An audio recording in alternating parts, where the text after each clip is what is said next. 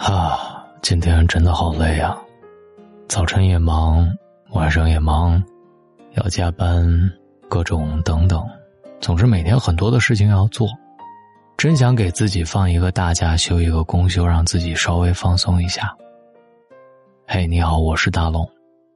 今天晚上这么累的我，想给你分享一个甜甜的故事，甜甜的爱情。希望分享之后，你能够甜甜的睡着。张嘉倪要和第一眼就想结婚的人谈恋爱，比一见钟情更遭人嫉妒的词儿来了，那就是第一次见面就认定你是想结婚的人。这句话是买超送给张嘉倪最浪漫的告白，一下子登上了热搜的榜首。就算你没有看过《妻子的浪漫旅行二》，想必也吃过他俩的狗粮。结婚五年并养育了两个孩子的他俩，并没有开启老夫老妻的模式，相反，比很多人在热恋期还要甜。买超叫张嘉倪，带壳的兔兔，昵称源自买超给张嘉倪画的漫画。画中买超是个乌龟，张嘉倪是个兔兔。乌龟愿意把自己的壳给兔兔，给他无坚不摧的保护。他们婚后也特别甜。与马超第一次见张嘉倪的印象有关。面对第一次见面就想要结婚的人，他才花了大心思去追。首先是主动示好，买超想出各种理由出现在张嘉倪的身边。每逢过节都会组织一大堆的朋友聚会，其实聚会是假的，想见到他才是真的。听说张嘉倪搬家了，买超买了一大堆东西送上门吃喝用度考虑的面面俱到。用张嘉倪的话说，第一次见面之后，这个人就再也没有消失在我的眼前。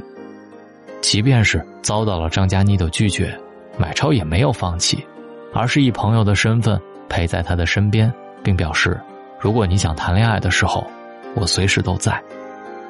爱的本能在买超身上彰显的淋漓尽致。爱是什么呢？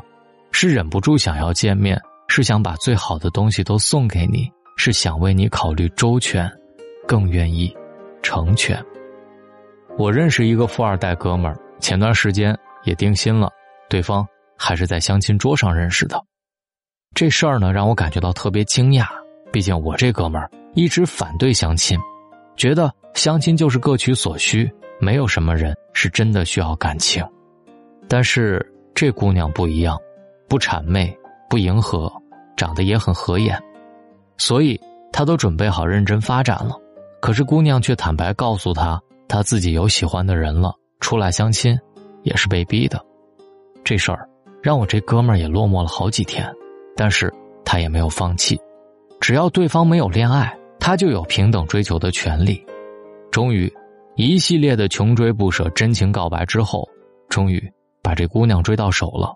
现在也好几年了，正开开心心的筹办婚礼呢。我问这哥们儿：“哎，怎么就非他不可了呢？”他说：“见他第一面，我就有感觉，我俩注定要走到一起。如果我没和他在一起，那我和谁在一起，也不会幸福。”我当时听这段话的时候，一身鸡皮疙瘩，和他糙老爷们儿的形象完全对不上。但是转而一想，这就好像罗马假日当中公主说的。遇到你之前，我从没有想过结婚；遇到你之后，我结婚，没想过别人。真正的爱情其实无关长短，有人恋爱长跑十年八年，最终也没能在一起；而有的人见面第一眼，就好像缘定万年前。但不会出错的是，和第一次见面就想结婚的人在一起，大多感情。也都很甜。郭京飞大一那年看见大四的包丽，第一个反应是：导演系的女孩也能长得这么好看？如果我俩能结婚，在一起，应该有的了。吴京第一次上谢楠的节目时就心存好感，反问他：“你有男朋友吗？你结婚了吗？”那时的喜欢就抑制不住了。之后，吴京更像是一个大龄恨嫁男一样，动不动。就在微博上艾特谢楠，表示好感。而和吴京结婚之后的谢楠也证明了这一点。吴京第一眼没看错人。吴京筹拍《战狼二》的时候，把家里的房子和车都卖了，换做别人，怕是要闹翻天。谢楠却鼓励他尽管做，大不了赔了，我养你。你看，所谓一见钟情，其实也都是命中注定。就像张嘉倪和买超，谢楠和吴京，还有包丽和郭京飞。在你之前，我没想过别人；在你之后，也不会有别人。而第一次见面就想和你结婚的感觉，不是魔法，而是命运。